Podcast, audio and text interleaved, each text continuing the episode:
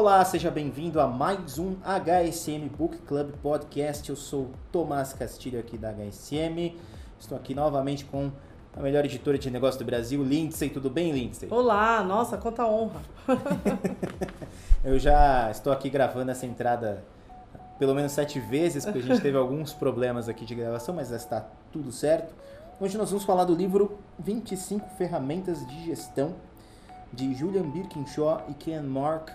É, não vamos falar de todas as 25 ferramentas, mas vamos falar de algumas de alguns conceitos aqui interessantes que o livro traz para que a sua curiosidade seja aguçada e você corra atrás deste livro nas livrarias, porque ele está acabando rapidamente, não é mesmo, Lindsay? É verdade. E os assinantes do HSM Book Club já têm acesso a ele, porque já receberam em casa. Exato. Então, mais aí um motivo para você assinar o HSM Book Club.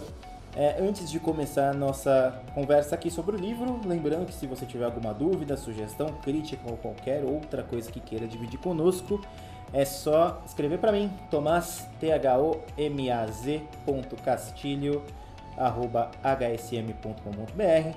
Ficaremos muito felizes de receber o seu feedback, seja qual for. E é isso, vamos partir aqui para nossa conversa.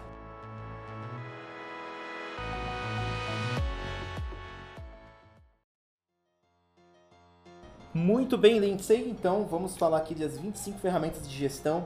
Julian Birkinshaw e Ken Mark. Eu estou aqui com o livro na minha mão. É, e aqui na capa já diz, né, inclui a estratégia do Oceano Azul, Design Thinking, Startup Enxuta, inovação aberta, inteligência emocional e mais muita coisa. Conta aí pra gente o que, que você gostaria de falar sobre esse livro. Muitas outras, muitas outras ferramentas. Esse livro tem, contém ferramentas essenciais para qualquer gestor, qualquer estudante de MBA, qualquer pessoa que esteja inserida no mundo dos negócios.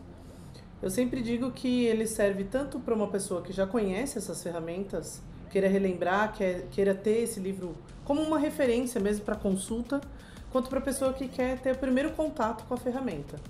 Nós vamos selecionar algumas delas para falar aqui hoje, porque 25 acho que seria um podcast um tanto quanto longo, mas é, tentamos selecionar, né, Tomasa, eu e você antes de começarmos aqui a gravação, as que são que consideramos menos conhecidas é, muita gente já vai conhecer, mas algumas são mais conhecidas. Então a gente incluiu na capa para as pessoas terem como referência essa que eu, essas que eu considero mais conhecidas, digamos assim. Ah, sem dúvida. Até porque, é, assim, eu, a impressão que eu tive, até estava comentando contigo antes da gente gravar, é que esse livro é um, um, um livro excelente para quem está em universidade, está estudando essas, essas ferramentas, né? Acaba sendo meio que um, um, compilado muito interessante. Sim dessas ferramentas e, e, eu acredito que tem muita coisa legal aqui que a gente possa dividir também. E é muito bom porque ele, ele dividiu de uma, como um bom professor universitário, né? Que o Julian é, e o Ken Mark também já escreveu para várias universidades lá fora. Eles dividiram em cinco partes, então o livro está muito bem organizado. Então você tem cinco ferramentas de gestão, cinco ferramentas de marketing, cinco de estratégia, cinco de inovação e empreendedorismo e cinco de finanças. Ele até explica porque ele juntou inovação e empreendedorismo, porque obviamente não é a mesma coisa, às vezes é, às vezes não, mas não são. E aí fica muito bem organizado. E ele selecionou então cinco ferramentas que ele. Eu até conversei com o Julian um pouco antes da gente soltar o livro, realmente publicar. E ele falou que na verdade eram 40. Mas que por questões editoriais e comerciais e para o livro não ficar gigantesco, ele teve que enxugar e selecionou para 25. A gente pode fazer uma, uma parte 2 no futuro, quem sabe. Né? É, quem sabe. Volume 2. então vamos começar, vamos começar agora. É, você quer começar pelas partes, para a primeira parte de gestão? O que, que você diz aí pra gente, Lindsay? Gestão, quando ele fala de gestão aqui, vocês, é, a gente vai falar um pouco disso aqui. Obviamente envolve muito líder, né? Então o que, que o líder tem que fazer para aquela equipe, para aquele time de colaboradores chegar ao resultado que se espera. E aí o resultado vai ser justamente é, alcançado aí por meio de uma dessas ferramentas. Sim. É, é uma estratégia que você tem para poder chegar àquele resultado. E eu queria começar a falar de gestão de mudanças, que eu acho que muitas empresas no Brasil estão passando por isso, por conta do cenário político-econômico que a gente tem. Vai bem ao encontro do que a gente está passando. Sim. E Obviamente, gestão de mudanças, a gente fala do, do gestão de mudanças com oito etapas de Kotter. E aí eu vou falar rapidamente aqui dessas oito etapas, acho que fica como uma dica, quem quiser se aprofundar vai no livro. Mas antes de começar isso, eu queria dizer como é a organização desse livro, como é interessante. Ele não fala só o que é a ferramenta e como aplicar, ele fala inclusive a história.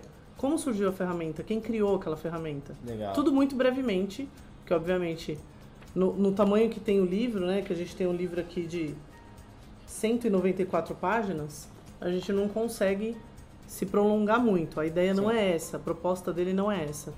Mas ele consegue dar um compilado do que é aquela ferramenta, até mesmo do ponto de vista histórico. Entendi. Né? Então é bem interessante.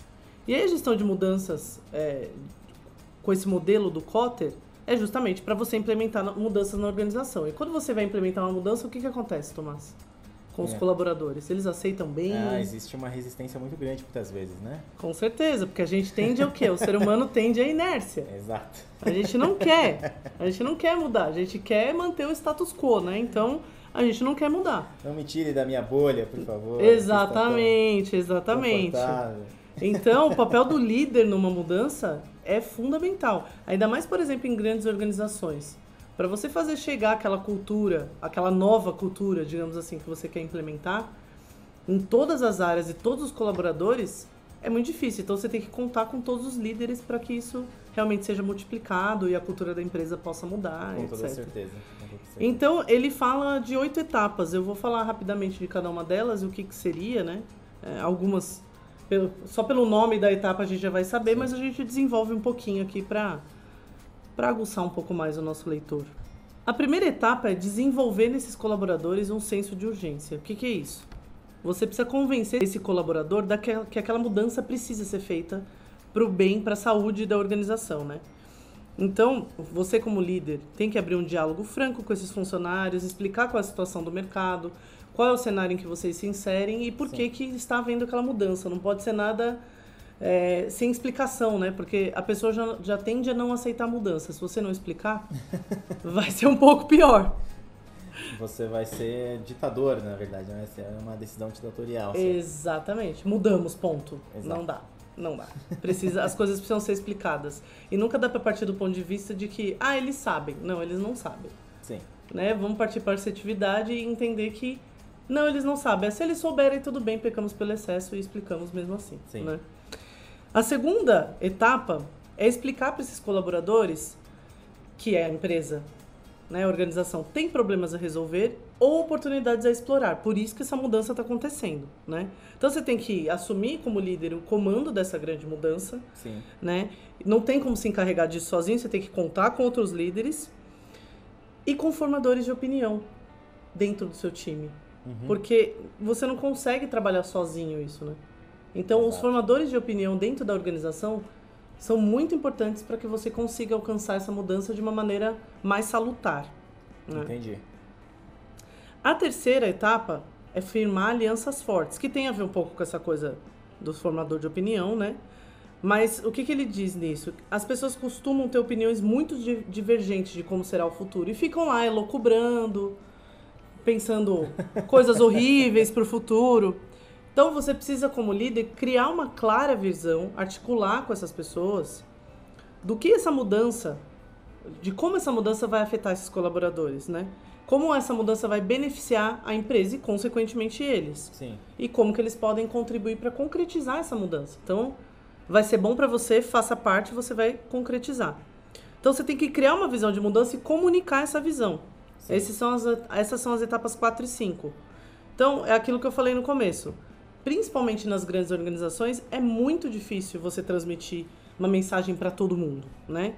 Você tem muita camada hierárquica. Então, você tem que criar e comunicar essa nova visão para a linha de frente com muita clareza, realmente. A sexta etapa é remover obstáculos. Então, as pessoas vão, mesmo você sendo claro, mesmo você explicando, as pessoas podem e provavelmente algumas vão colocar obstáculos. Então, você tem que trabalhar muito ativamente, você tem que ter muita energia para capacitar as pessoas que vão executar essa visão e aí você ir removendo aos poucos esses obstáculos a essa mudança. E aí, qual é a sétima? Providenciar vitórias rápidas. O que, que é isso? Se você só mostrar para o colaborador o resultado lá no final, o que, que vai acontecer? pro- provavelmente ele vai ficar cansado. Sim. né? Então a vitória rápida, ela faz com que as pessoas tenham uma evidência concreta de que, que as coisas vão dar certo realmente e dar Sim. aquele gás para você conseguir continuar efetivando aquela mudança e ter energia para aquilo, né? Só que não basta ter a vitória rápida, você tem que ir para para outra etapa, que é o quê? Consolidar essa mudança Entendi. né? Então você consolida a mudança, porque se você fica só na vitória rápida, você de fato não vai pro que você quer, que é a mudança constante, digamos assim. Então a organização não pode retomar aquelas antigas rotinas de trabalho, aquela visão Sim. antiga. Então você tem que ir consolidando essa mudança aos poucos. E aí, por último, você tem que or- ancorar de vez essa mudança na cultura corporativa e, óbvio, multiplicar essa cultura. Sim. É, são essas as oito etapas que, que o Cotter prega, né? Eu acho que é um excelente, uma excelente introdução e quem tiver curiosidade pode pesquisar um pouco mais, ler o nosso livro, com certeza é bem interessante e bem útil. Sim, sem dúvida nenhuma, até porque a, a mudança da cultura organizacional ela já vem é, sendo discutida há algum tempo e talvez esteja passando hoje, talvez nesses últimos anos, agora 2017, por um momento onde ela tenha ganhado maior importância, né? A gente está passando por um misto de gerações no ambiente de trabalho que acaba culminando em perspectivas diferentes e conflitantes do que as pessoas entendem como trabalho, né? Sem dúvida. Então, a, a repensar a cultura organizacional acaba sendo realmente fundamental. Né? Então, eu acho que. E às até- vezes uma tarefa muito árdua. Sim, é uma tarefa árdua, uma é uma tarefa que demora muito tempo para acontecer. Você tem que lidar ainda com o fato de que o seu time ele acaba não sendo tão coeso assim, dependendo do, do ambiente que você está. Então, entra gente, sai gente. Sem dúvida. Então isso acaba sendo até um, um- elemento bem desafiador do, do dia a dia de uma, de uma empresa, né? de, uma, de uma equipe. Sem dúvida. Muito bem, eu acho que o livro começou bem, assim, eu acho que é um assunto muito, muito interessante ainda, um assunto de introdução aqui do, do livro. O que mais que a gente pode conversar aqui ah, sobre as 25 ferramentas de gestão, Lindsay? Qual é a próxima que você gostaria de conversar? Eu achei muito interessante uma delas, porque muitos dos meus colegas que entendem muito de ferramentas de gestão e conhecem essas teorias, não conheciam essa, que é o viés cognitivo na tomada de decisão. Hum, Obviamente eles convivem com isso, vocês vão perceber que vocês também, vocês que estão nos ouvindo, mas eles não sabiam da, da ferramenta em si. Então achei interessante a gente abordar aqui. O que, que é o viés cognitivo? Aí vai ficar mais claro quando a gente der os exemplos dos vieses cognitivos, né? Ele, ele define como um modo não estritamente racional de, inter, de interpretar informações e agir com base nelas sim, né? Então, não estritamente racional, você já vê que é uma coisa mais emocional, envolve inteligência emocional não funcionando, que inteligência emocional, inclusive, é uma outra ferramenta que está no livro, que nós não comentaremos aqui, mas também bem interessante. Então, quando você usa essa, essa coisa do viés cognitivo para tomada de decisão no processo decisório, você na verdade tem que usar evitando esse viés cognitivo no seu time. Porque aí você evita de tomar a decisão errada. certo. Você vai entender melhor daqui a pouquinho. Então, você come... quando você entende o que são esses vieses, você começa a entender como as pessoas desenvolvem o próprio ponto de vista, né? E aí você influencia o processo decisório na organização da maneira que é melhor para a empresa Entendi. né? E aí o que que ele fala? O que que eles falam, né? O Brickenshaw e o Mark. Que cabe ao líder neutralizar esses possíveis vieses cognitivos, que às vezes acontecem juntos, às vezes acontece um só.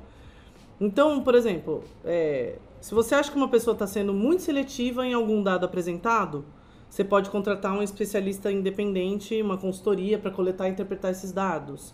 Se você acredita que algumas pessoas atingiram um consenso sem uma ponderação realmente consistente, você pode pedir a elas que elas a- apresentem argumentos contrários. E aí, às vezes, quando a pessoa vai apresentar esses argumentos contrários, ela mesmo entende que ela está partindo para um Entendi. viés. E aí né? ela tem uma visão um pouco mais global daquilo que ela tá. Exatamente. É Entendi. importante você ter um outro ponto de vista. Vou dar alguns exemplos de viés cogni- cognitivo e ele, inclusive, nomeia esses vieses cognitivos.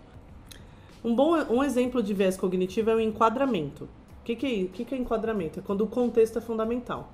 Então, por exemplo, você espera pagar mais por um refrigerante num hotel de luxo ou num posto de conveniência? Não, tá de luxo, né? Porque o contexto faz Sim. com que você entenda que você Exato. vai pagar mais lá. Então isso chama-se enquadramento. Viés de confirmação é quando você tende a buscar no outro a confirmação do seu pré-julgamento. Ah, você não acha que está calor hoje, Tomás? É, sim. Eu estou buscando uma confirmação. Sim. Isso é um viés cognitivo. Entendi. Então você vai percebendo isso nas pessoas e você vai, vai vendo como filtrar. Quando é necessário, às vezes não é necessário, às vezes está tudo ok. Mas você vai vendo que é, é necessário filtrar. Para que a Entendi. reunião corra bem, para que até uma gestão de mudanças corra bem. Então, é, o viés cognitivo é algo que está em todos os colaboradores, inclusive na, em nós mesmos. E de Sim. repente a gente precisa filtrar para chegar ao resultado que a gente necessita, digamos assim. Entendi.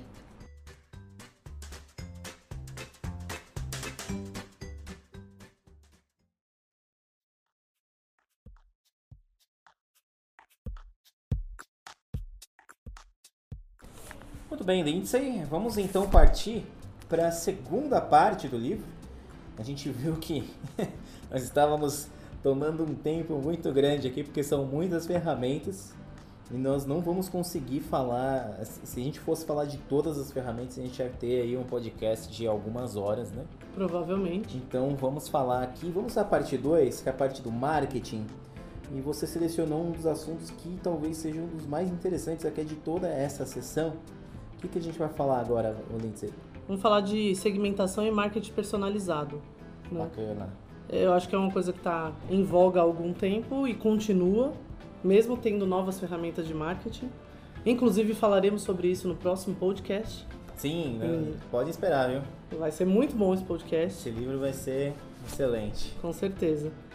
E o que que é segmentação? É simplesmente você dividir um mercado de massa de determinado produto ou serviço em vários segmentos. Eu dou o exemplo do mercado editorial.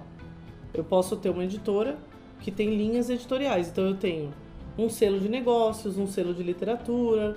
Então Certo. você está falando de um mercado de massa que é leitor e eu estou realmente segmentando.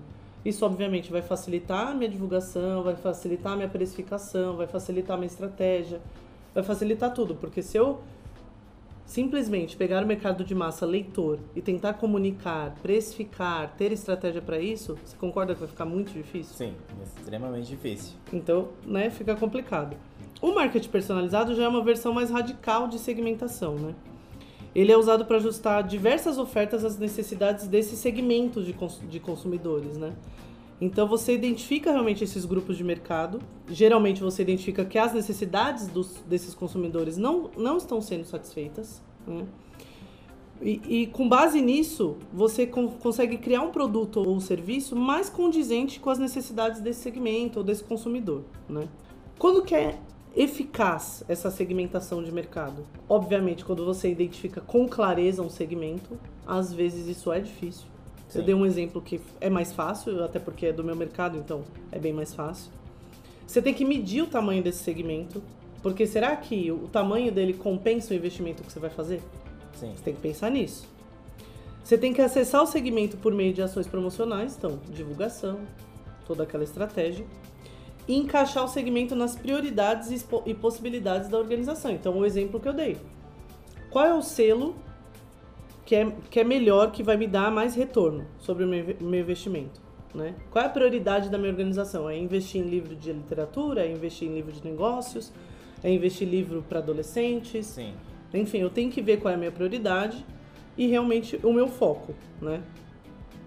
E qual é a metodologia básica para você fazer uma segmentação de mercado é, bem consolidada que dê certo, né? Você tem que, obviamente, definir o seu mercado. Vou fazer livros para é, de literatura, ficção para adolescentes de 14 a 18 anos no Brasil. Certo. Então eu segmentei o meu mercado. Vou ter serviços bancários para pessoas físicas no estado de São Paulo. Enfim, você tem que realmente definir qual vai ser o seu mercado. Definiu? Você tem que coletar todos os dados que você puder para você ter a ideia da dimensão desse mercado. Então eu estou desenvolvendo um pouquinho daquilo que eu Sim. já falei, né? Então, obviamente, informações básicas: idade, sexo, tamanho da família, localização geográfica. E aí, se puder, mais ainda, nível de escolaridade, renda, se a pessoa tem casa própria, se tem algum. Qual é a tendência política dessa pessoa, porque pode interferir dependendo do produto que você vai trabalhar. Depois que você coletou todos esses dados, você tem que tomar cuidado também para não se restringir muito a eles. É para você ter os dados e analisar Sim. com calma, não é só para se restringir a ele. Você tem que sempre coletar informações sobre clientes potenciais, porque senão o que, que acontece? Seu público Fica, fica só aquele. Fica nichado, né? Nichado demais. O nicho é importante, mas Sim. você tem que estar sempre olhando para fora, né? Uhum. E aí, para você analisar esses dados, você tem que usar algum tipo de metodologia para você agrupar, identificar subconjunto de mercado, é, fazer atributos semelhantes. Então, por exemplo, quase sempre é possível segmentar o mercado por nível de renda. E aí você identifica clientes premium, clientes médios ou econômicos, né? De acordo com a capacidade de pagamento. Mas ah, pode ser que essa segmentação não seja mais importante para você. Se o seu produto for digital, a idade, nível de escolaridade é muito mais importante do que nível de renda. Sim. sem dúvida. Tem, tem toda essa questão. O- desse- de todos esses dados que você coletou, qual é o- quais são mais importantes Sim. para o segmento que você quer trabalhar, né? É interessante que essa, essa ferramenta de gestão, ela é talvez uma das, hoje, uma das mais importantes no ambiente digital, onde você tem um aglomerado de dados tão grande, né? Sem dúvida. Onde você tem a coleta desses dados, até por. Seja, às vezes você vai cadastrar seu cartão de crédito para fazer uma compra, está numa rede social, são dados que vão ser utilizados dúvida. posteriormente por alguém, por alguma outra empresa para te oferecer outra coisa. Então hoje as empresas realmente estão olhando, empresas principalmente que estão passando pela transformação digital, olham a segmentação como um dos pontos a realmente a, a tomar a atenção. Né? Sem dúvida. Por mais que ele esteja ainda sendo, ele está passando por um momento de, de automatização, a partir do momento que algoritmos conseguem fazer isso, né? ainda assim é um elemento que é chave para a estratégia hoje de venda né? de, Sim, de uma empresa. com certeza.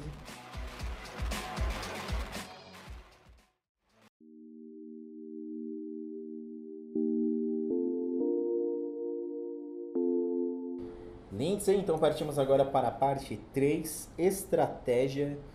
E aqui, assim, já temos algumas coisas da paz, da, da capa, aliás, né? Estratégia do Oceano Azul, a gente Sim. tem o modelo das cinco forças. O que, que a gente vai falar aqui na estratégia? Eu escolhi o modelo das cinco forças de Porter, que muita gente conhece, mas é um modelo extremamente essencial se você vai fazer um plano de negócios, seja para uma empresa nova, seja para um produto novo, para um serviço novo. Então eu realmente me centrei nele porque eu acho que todo Sim. mundo tem que conhecer as cinco forças de Potter. Você foi no clássico, né? Fui no- dessa vez eu fui no clássico, no muito clássico, porque ele é extremamente fundamental. O que, que é as cinco forças de Porter, né? Para quem não sabe, para quem sabe, vamos relembrar. É, é quando é, é uma forma de você analisar a atratividade de um setor. Então, por exemplo, a- alguns setores como o farmacêutico, as margens de lucro geralmente são bem altas, né? Enquanto em outros, por exemplo, varejista, as margens de lucro são bem mais baixas. Então, o modelo do, esse modelo do Porter, né, das cinco forças, explica por que, que isso acontece. O que, que uma em- empresa pode fazer para aumentar a lu- a lucratividade do setor dela. Entendi. Então, é uma coisa muito mais macro, né? Você usa realmente para conhecer esse nível médio de lucratividade e aí você identifica essas oportunidades para aumentar a lucratividade da sua, do setor e, consequentemente, da empresa. Ou da empresa dentro do setor. E aí eu já quero partir logo para cinco forças Vamos lá. né? Quais são as cinco forças? Força 1. Ameaça de novos entrantes. O que, que é isso? Obviamente, mercado lucrativo tende a ter o quê? Novos entrantes. Concorrência. É. Que, por sua vez, reduzem a lucratividade desse próprio mercado. Porque cada um vai ter a sua parte do mercado. Exatamente. Nem sempre é possível as empresas entrarem em mercados lucrativos, porque geralmente isso também custa caro, né?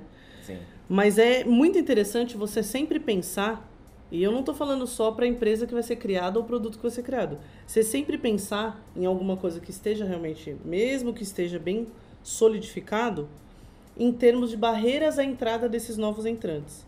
Né? O que, que dificulta a entrada de, de concorrentes em um setor? Então, por exemplo, o farmacêutico, de novo, que eu falei, ele tem barreiras muito altas, né? Já o varejista tem barreiras relativamente baixas. Então, quanto maior a lucratividade, em geral, faz com que a barreira para entrar seja maior. Entendi. Então, é sempre bom você estar ligado nessa ameaça de novos entrantes, porque são os novos entrantes que provocam disrupção. Então, é bem importante você estar tá antenado nisso. Mas não são só novos entrantes que pode ameaçar o seu produto ou serviço. A, a, a, segunda força é a ameaça de produtos ou serviços substitutos. Ah, sim. Porque pode muito bem ter um produto que é de um mercado que não é o seu, mas é de um, de um setor próximo, mas que vai satisfazer necessidades semelhantes. E o cliente simplesmente vai adotar aquele produto alternativo e pronto. Sim. Então, assim, você tem a, o vídeo on demand, né, para não citar nomes aqui. E você tem o livro de literatura. Se você for analisar, eles são concorrentes, porque ambos estão proporcionando lazer para as pessoas. Sim. Não é o mesmo mercado.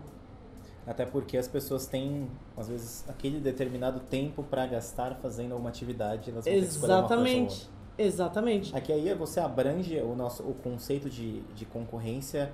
Você passa a vender o seu produto não centralizado naquilo que ele oferece de fato em comparação aos seus concorrentes do mesmo mercado, Exatamente. mas aquilo, como ele vai se encaixar na vida das pessoas, né? Exatamente. Isso é bem interessante se pensar. É bem importante. A terceira força é o poder de negociação dos clientes. Clientes quer dizer seus os compradores, certo? Sim. O, o preço que esses clientes pagam por um produto é muito afetado pelo poder de negociação deles. Então, por exemplo, se uma grande rede de supermercados decide oferecer uma linha de temperos própria e a sua empresa fabrica temperos, como que vai ficar a sua negociação? Péssima. De preço. Provavelmente você está um pouco na mão dessa rede Sim. de supermercados. Exato. Então, o seu comprador tem um poder de negociação maior se ele tiver essa possibilidade. O Rancharan chamava isso de ameaça estrutural, se eu não me engano. Acho que é isso mesmo. Ameaça estrutural. Exatamente. Mudam seus nomes, porém, alguma, algumas situações se repetem. Mudam-se os nomes, mas a natureza dos problemas permanece a mesma. E aí, ao contrário dessa terceira força, que é o poder de negociação dos clientes, né, dos compradores, você tem o poder de negociação dos fornecedores. É o contrário. Sim. Então, alguns fornecedores proporcionam componentes ou serviços tão importantes que você consegue cobrar preço altíssimo. Tem um exemplo: é, tem um microprocessador que todo computador que você ia comprar tinha lá o selinho do microprocessador e o consumidor não comprava se não tivesse aquele microprocessador. Sim. Então, a força do fornecedor, então você é um fabricante de computadores. Você é obrigado a comprar aquele microprocessador, senão você não vende seu computador. Vai afetar diretamente a sua receita. Diretamente, exatamente.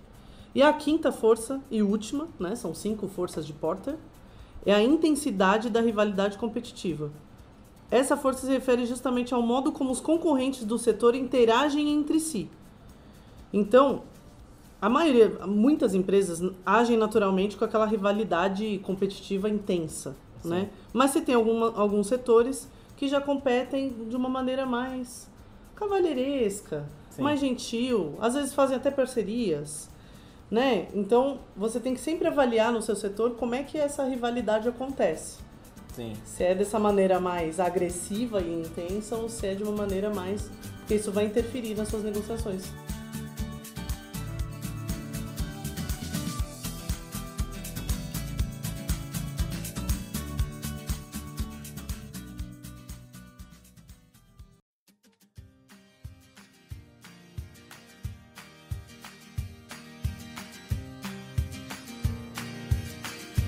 Muito bom, Lindsay. Então vamos para a parte 4, inovação e empreendedorismo. E a gente tem aqui design thinking, inovação disruptiva, startup enxuta. Tem uma coisa uma melhor que a outra, aqui mais interessante que a outra. E eu, você selecionou uma que é uma das mais interessantes aqui dessa, dessa parte. Olha, essa foi difícil selecionar, hein? essa foi muito difícil. Mas eu tinha, tive que escolher. Não, né, foi inevitável. O tempo, é o tempo urge. Exato. Eu escolhi inovação disruptiva. Excelente. né? É, ela é baseada essa parte na teoria de inovação do Clay Christensen. E a inovação, né, por si só, é aquilo que impulsiona as mudanças, né, na maioria dos setores. Sim. né? Às vezes isso tem acontecido cada vez mais. E obviamente essas mudanças podem gerar questões muito positivas, mas elas podem prejudicar alguns líderes de mercado. Caso da foto- fotografia digital, vamos falar aqui do nome da empresa porque é um case já bem conhecido. Sim. Caso da fotografia digital e da Kodak. A inovação prejudicou realmente o líder do mercado naquele Sim. momento. Já em outros casos, pode ajudar. Então, o vídeo sobre demanda Netflix realmente foi uma inovação disruptiva que ajudou aquele setor de vídeo sob demanda. Né? Com certeza. E, e o Clay, ele mostra que algumas inovações têm umas características que tornam elas mais desestabilizadoras. Por isso que existe, uma inova existe a inovação, existe a inovação disruptiva, né? Você pode provocar uma inovação que não altere tanto assim o setor. Sim. Né? Existem isso. É, é, existem esses tipos de inovação. Quando você cria um produto novo, às vezes que não tem um concorrente. Que Sim, é, um, é uma inovação. Está num oceano azul. Assim, você não está necessariamente Exatamente. acabando com, com um status quo de alguma coisa. É, ele fala que essa inovação é uma é, ela tem qualidades sustentadoras, né? Você sustenta o status quo realmente. Já outras têm um caráter mais desestabilizador, ele realmente abala as estruturas. Essa é a inovação disruptiva. Né? E, e, e essa capacidade que a gente tem que ter de distinguir esses dois tipos de inovação é bem importante. Então, por isso que a gente tem que conhecer realmente Sim. a teoria e observar a prática, né? Para que que isso, para que que essa capacidade serve, né? Saber quem está ganhando, quem está perdendo naquele setor, quando aquele setor passa por mudanças para você identificar quando uma inovação é uma ameaça ou uma oportunidade, decidir como que a sua empresa deve reagir ou se nem deve reagir. Sim. Então você precisa realmente estar antenado nisso. Se você faz parte de uma empresa estabelecida, é importante você seguir aí algumas premissas básicas para ficar realmente atento a essas inovações. Então vamos aqui às premissas básicas ou também podemos chamar de as premissas que a Nokia deveria ter seguido e não seguiu. Exato. Exatamente. Então fique de olho nas tecnologias emergentes. Grande maioria dos setores você tem, tem tecnologias borbulhando o tempo todo.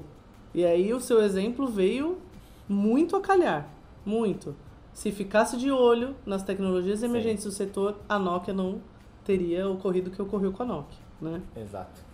Além disso, você tem que monitorar a estratégia de crescimento da inovação. Então, você, ok, você identificou que aquela inovação está ocorrendo, gerando um novo mercado, sendo vendida a clientes de segmento inferior do mercado, você tem que monitorar o sucesso daquela inovação. Porque aí você vai entender realmente de que tipo ela é, o que, que ela está provocando de mudança no setor. E, se possível, se você tem uma organização estabelecida, provavelmente será possível, Cria uma unidade de, negócios exclusiva para a inovação disruptiva. Então, se essa inovação, se você observar que ela parece uma ameaça para a sua organização, a melhor maneira de reagir é você criar essa unidade de negócios, que aí você vai se encarregar exclusivamente dessa oportunidade e não vai acontecer Sim. o que aconteceu com os cases citados aqui. Exatamente. Hum. Tem algumas empresas que trabalham com marketing de guerrilha, né? com uma marca de guerrilha, né? Sim. É, tem um grande banco nacional que está trabalhando nesse sentido, né? De criar uma ramificação de um mesmo negócio, enfim, um negócio financeiro, Sim. mas que, com, que, que contém uma linguagem e uma propriedade completamente diferentes, né? Fugindo completamente daquele comportamento no qual eles já estão, já são conhecidos e já estão acostumados a, a, a performar. É, é bem interessante isso mesmo.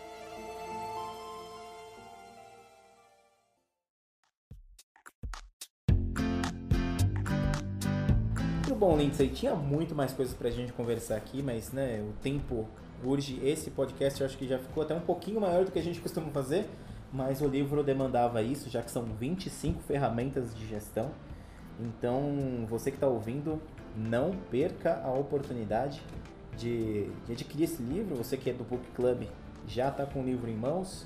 Então, escreva pra gente, fale o que você achou do livro, fale se está faltando alguma das ferramentas, é, que você acha que, é, que seria importante estar aqui. E é isso aí. O que, que você tem para falar para a gente aí, Lindsay? Olha, o próximo podcast não percam. Simplesmente vamos, vamos falar sobre growth hacking. é, o, é a metodologia de marketing queridinha do Vale do Silício. E o nosso autor é só Sean Ellis e Morgan Brown. Sean Ellis, para você ter uma ideia, cunhou o termo Growth Hacking. Então, não então perca. estamos falando com o especialista dos especialistas, hein? estamos falando com a Bíblia de Growth Hacking. Vamos, vamos ouvir muito em breve esse novo podcast. Aqui não vamos demorar tanto assim para lançar, não é mesmo? Sim. É, e é isso aí, pessoal. Qualquer coisa, uma dúvida, crítica, qualquer coisa, escreva. Ouça todos os nossos programas, caso você não tenha ouvido. E um grande abraço, até mais. Grande abraço, até mais.